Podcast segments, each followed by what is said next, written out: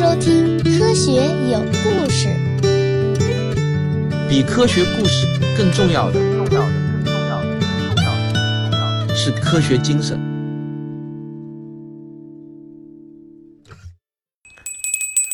大家好，我们今天呢继续来讲医学有故事。我们还是要讲巴斯德的故事啊，内容呢依然来自读库出品的这套医学大神系列，《天纵之才》巴斯德。嗯，那么上期呢我们就说到啊，尚贝兰啊，也就是巴斯德的那个助手尚贝兰，从杜桑那里呢就发现了一些事情啊，他告诉了巴斯德。巴斯德一听之下，那顿时是茅塞顿开啊，怎么回事呢？原来啊，杜桑也在设法给炭疽杆菌减毒，只是呢，杜桑啊，他用的不是空气暴露和长时间放置这种物理方法，他用的是化学方法。具体来说，就是用石碳酸来处理炭疽杆菌。这个要说用化学试剂啊，那巴斯德就太有优势了。不管他在师范学校的化学成绩是怎么烂啊，后来的业绩呢，也证明他绝对不是化学白痴。他听说杜桑用的是石碳酸，经验就告诉他，这个啊不是一个好选择，因为石碳酸是杀菌的，可是我们的目的不是要杀死炭疽杆菌啊，我们要做的是让这些炭疽杆菌继续活着，但是毒性要减弱。而巴斯德借助之前的研究就已经知道，如果炭疽杆菌暴露在充足的氧气之下，确实呢是会减毒的，只不过。单纯用空气中的氧来熏杆菌，不知道为什么这个效果呢，就是不太稳定。氧化反应不光是靠空气里的氧气才能出现。巴斯德在化学实验室里做了多少次的氧化实验，他知道怎么用氧化剂来催生氧化反应。巴斯德想到呢，就立刻行动。他选择了强氧化剂纵隔酸钾来处理炭疽杆菌，果然呢是立竿见影啊！连续给十四只羊用这种氧化剂处理过的炭疽杆菌做接种疫苗，都获得了成功。十四例对于科研来说呢，尤其是变数远远多于物理和化学实验的生物科学来说，其实啊还是太少了，不足以下明确的结论。可是这个风声呢，还是透露出去了。毕竟这个结果对法国的畜牧业它的意义是重大的。实验室里。总有人是抑制不住兴奋啊啊，是录了口风。消息呢，很快就传到了一位叫做罗辛约尔的著名的兽医的耳朵里。这位仁兄呢，是巴黎一位大大有名的兽医，而且还是一位坚定的自然发生论者。他听说巴斯德在弄什么疫苗，还号称啊，用这种方法能未雨绸缪的让牛羊生出抵抗能力，就是对疾病的抵抗能力。从此呢就不会再患上炭疽病，这个他就觉得啊这个说法特别的荒唐，于是他就公开向巴斯德宣战。他说：“我出钱，我给你一批牛羊做实验，要是你能证明那个什么疫苗真的有用，那我才服了你。”罗辛约尔的目的呢，当然是想让巴斯德当众出丑。巴斯德实验室的人呢也是一致反对，但是好胜心极强的巴斯德，他想也没想，立即就接受了挑战。其实，他当时并没有必胜的把握。双方约定在巴黎附近的一家农场，在全国各大报社记者到场的情况下来做这个公开实验。时间呢是一八八一年。罗辛约尔虽然不相信巴斯德的微生物致病理论，但是他能成为巴黎知名的兽医，那也不是浪得虚名。他知道要判断疾病防治技术的效果。一两个神奇的案例那是不算数的，所以呢，他要求这个实验必须要有对照组，就是说，二十五只羊给巴斯德接种他的疫苗，另外二十五只不接种。等巴斯德认为他的接种已经做好了，那么接下来就给这五十只羊同时注射炭疽杆菌的新鲜毒液。效果的判断标准呢，非常的苛刻，接种的二十五只羊一只都不能死。而没接种的二十五只羊呢，则全部都要死。这样的条件啊，即使是对成熟的疫苗来说，那都算是苛刻的。巴斯德本来是可以要求把条件放宽一点的，比如说接种组的死亡率不超过百分之十就算有效。但是这个呢，不是他的个性。巴斯德没有讨价还价，就全盘接受了罗辛约尔的条件。这纯粹啊就是一种赌博了。巴斯德在别人面前表现的坚定不移，其实呢内心还是无比焦灼的。实验结果揭晓的那一天啊，他甚至都没有赶去现场，就在自己家里不停的踱步，怎么也坐不下来。他在等消息。幸运的是啊，他赌赢了。一辆马车带来了快信，信里面是这样写的：近期者，二十五只经过接种的羊。一只怀孕母羊一度出现高热，但后来康复，其他二十四只羊安然无恙。没有接种的二十五只羊全部死亡，非凡的成功。信末的署名呢，就是罗辛约尔。罗辛约尔啊，是有失误的时候，他曾经执着于一个错误的理论，但是他也有一个真正的科学家的胸襟。面对这么无可置疑的实验结果，他没有找借口为自己挽回面子。而是第一个就给巴斯德送去了祝贺，巴斯德呢也因此是名声大噪，在法国人眼里，甚至在众多的外国人眼里，他就像一座灯塔一般的耀眼。有一种说法是啊，法国因为这个成果，在接下来的几年里免受了七百万法郎的损失，这相当于是普法战争法国战败之后的赔款总额。这里呢，我要稍微插句题外话啊。根据本书作者朱时生老师的仔细考据，他认为巴斯德有意隐瞒了他是受到杜桑的启发才放弃空气氧化法，而改用氧化剂来给炭疽杆菌减毒。他在那个农场实验的报告里说的是，他的疫苗是用空气氧化法制作的，但这个呢其实是不对的，因为这次华丽的现场演示会，巴斯德就顺利的得到炭疽杆菌的专利权。而杜桑的研究也自然从此中断，然后呢，他在默默无闻中老去。科学名人有卓越的研究能力，但是呢，却未必总是有完美的人品。但是巴斯德在这项研究里啊，还是有足够的独创性。客观的说，也只有他这么有能量、有洞察力的人，才能够充分地把握当时的资源，做出最重大的发现。从鸡霍乱到牛羊炭疽。两种微生物的疫苗都获得了成功，现在似乎已经没有人能够拦住巴斯德前进的步伐了。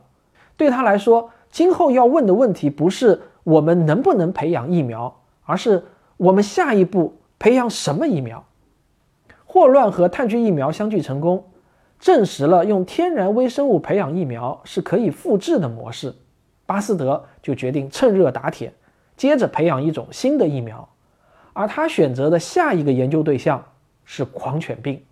如果单说流行程度，这个狂犬病啊，其实比不上别的传染病，比如鼠疫和伤寒。不过巴斯德选择狂犬病，或许呢也是有他的理由。狂犬病总体流行程度虽然不如别的传染病，但是别的传染病并不是常年出现，而只是在爆发期的时候有危严重的危害。而狂犬病就不一样了。人类养狗的习俗至少有一万年的历史，狗的忠诚让人类受益匪浅。可人类为养狗也付出了代价，那就是狂犬病的困扰。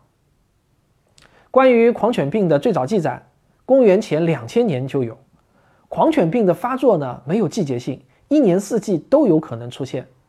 狗一旦发病就会咬人，就能把狂犬病传播给人。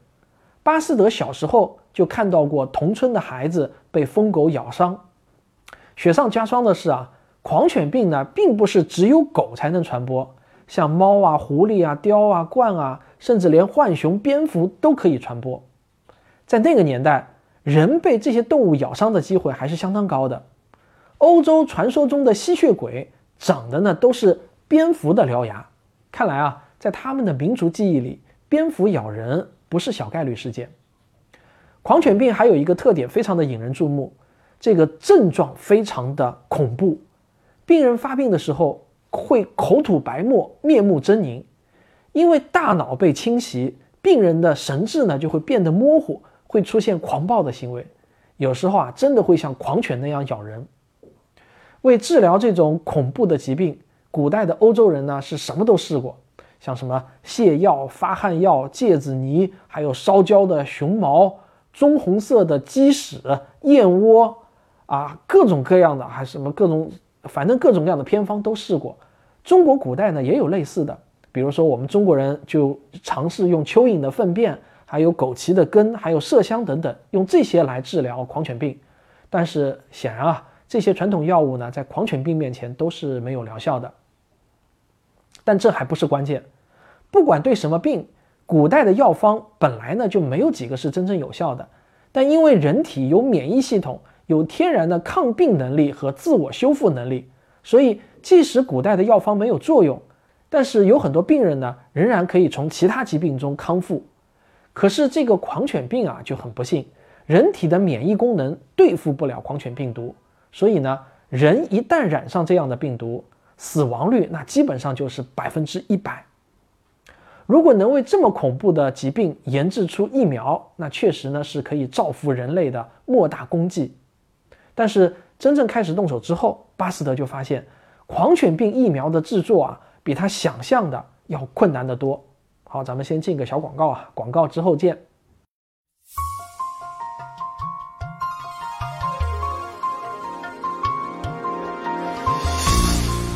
太阳系新知的视频版已经正式上线了。大家可以在“科学声音”或者“科学有故事”的微信公号中找到这部片子，有大量可以做壁纸的外景、精致的三维动画讲解和珍贵的视频资料。很多人都跟我说好看的停不下来，欢迎收看。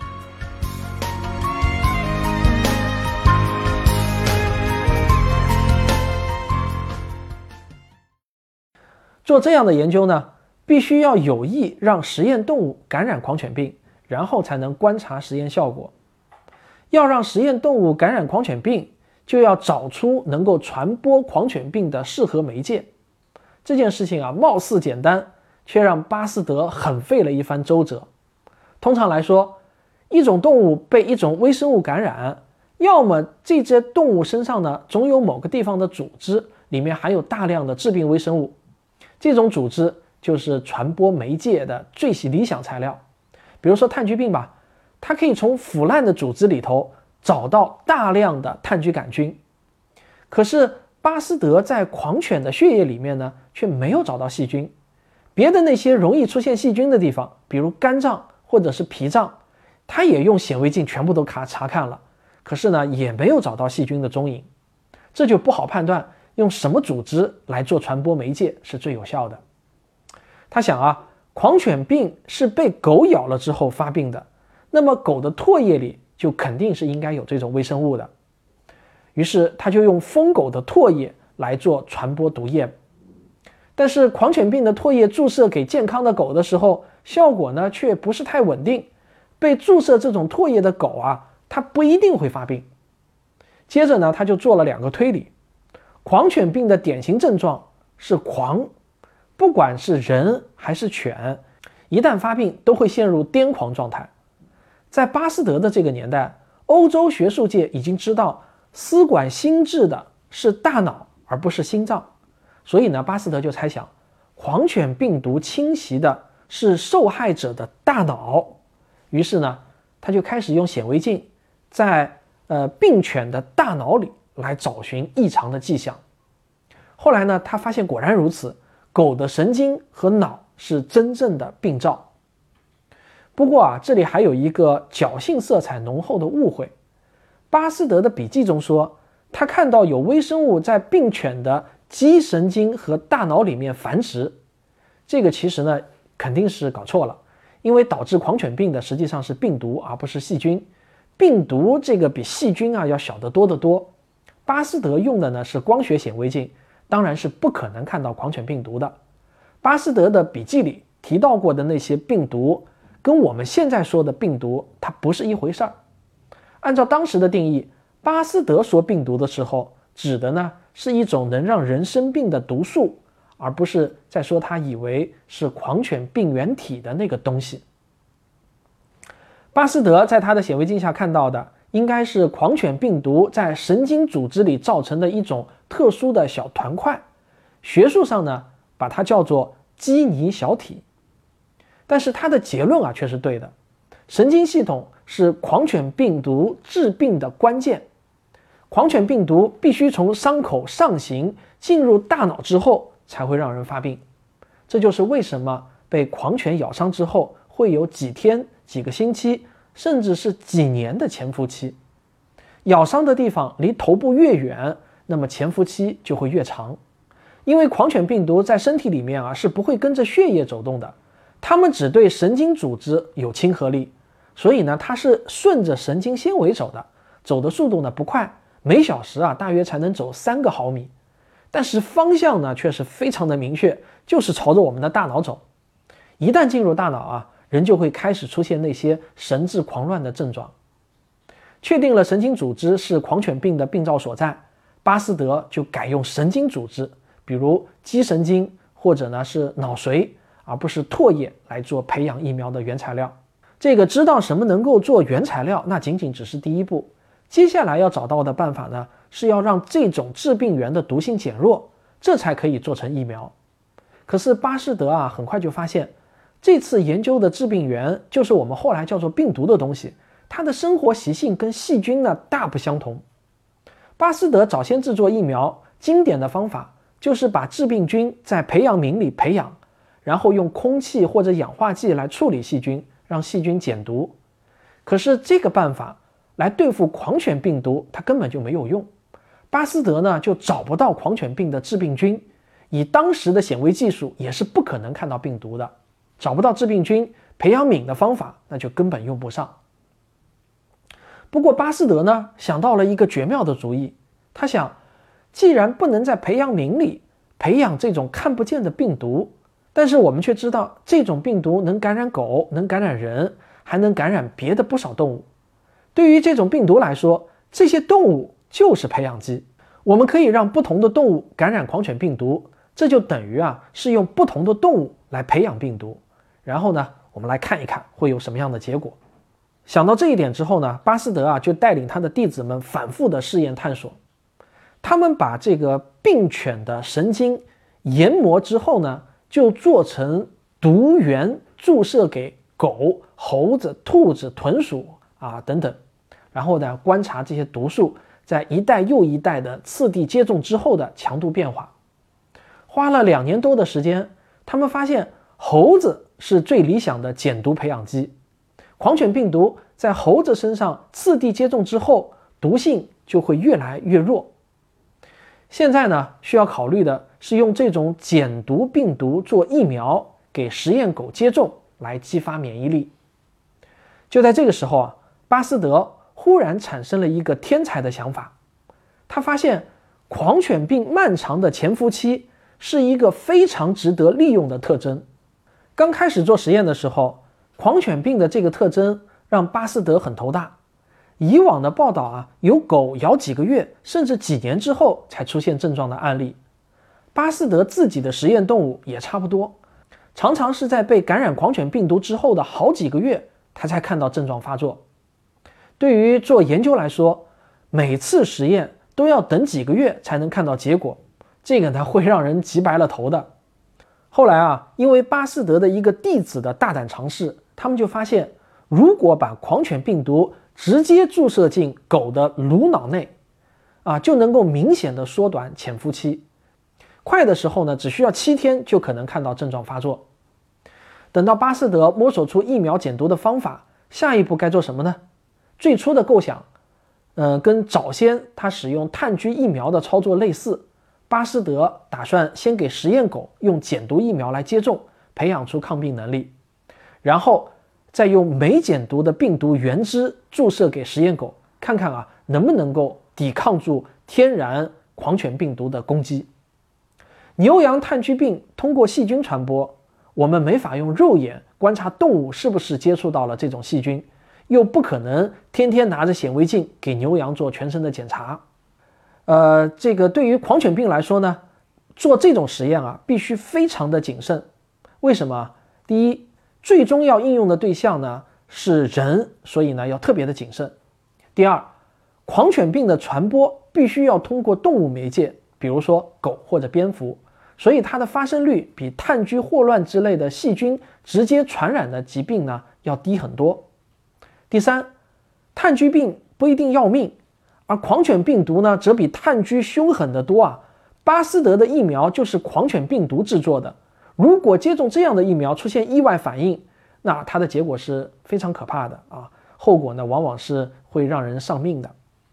所以，狂犬疫苗的实际应用似乎就不好像牛羊炭疽那样啊，一刀切做全民接种。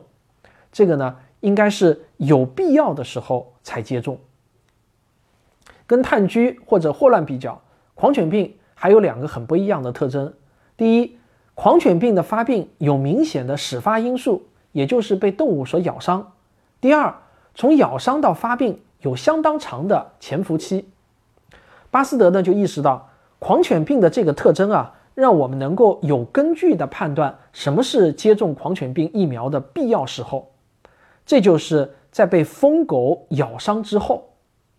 那对于别的传染病预防，这样的思路呢，似乎很不靠谱。比如说啊，我们预防流感疫苗，我们不可能等发现流感病毒入侵之后才接种疫苗，这个呢就肯定来不及了。因为流流感病毒一旦在人身上落脚，十几分钟就能达到鼻咽部，几个小时之后呢，就能达到它的这个繁殖高峰。啊，流感疫苗激发的抗病能力需要大约三天才能达到高峰。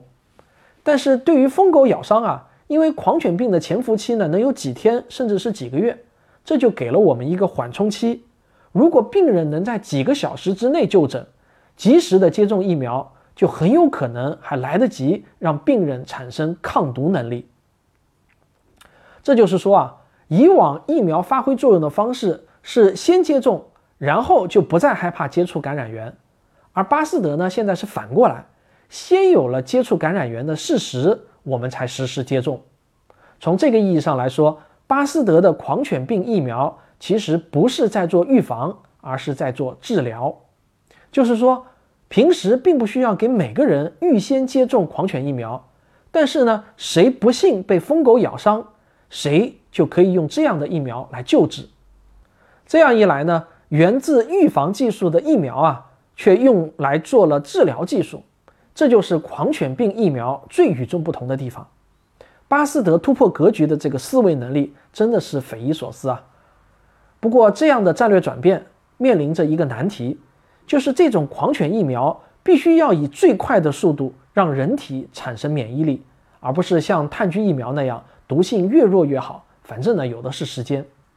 那么这个难题又该怎么破呢？好，且听我下集为你揭晓答案。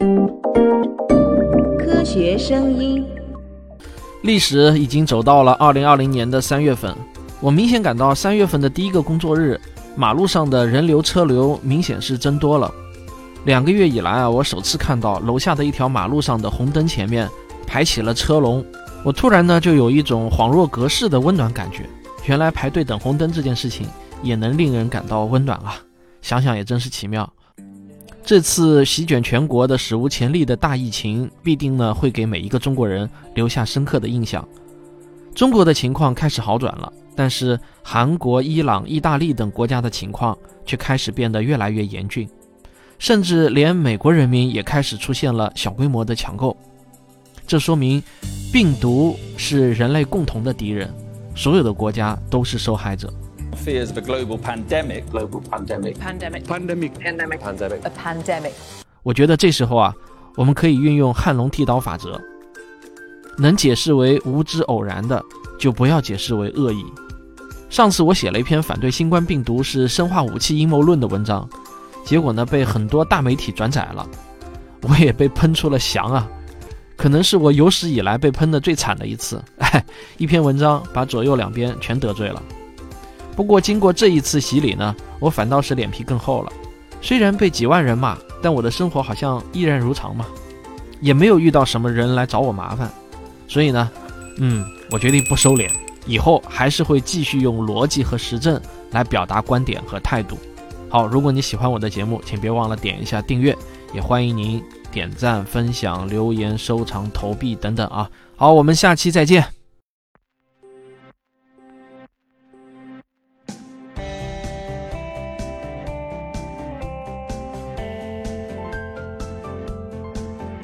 我的节目如果没听够，不妨听听科学声音的其他节目。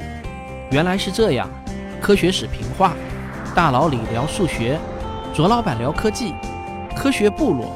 托德老师讲儿童心理学，王木头讲科学，理工男有话说。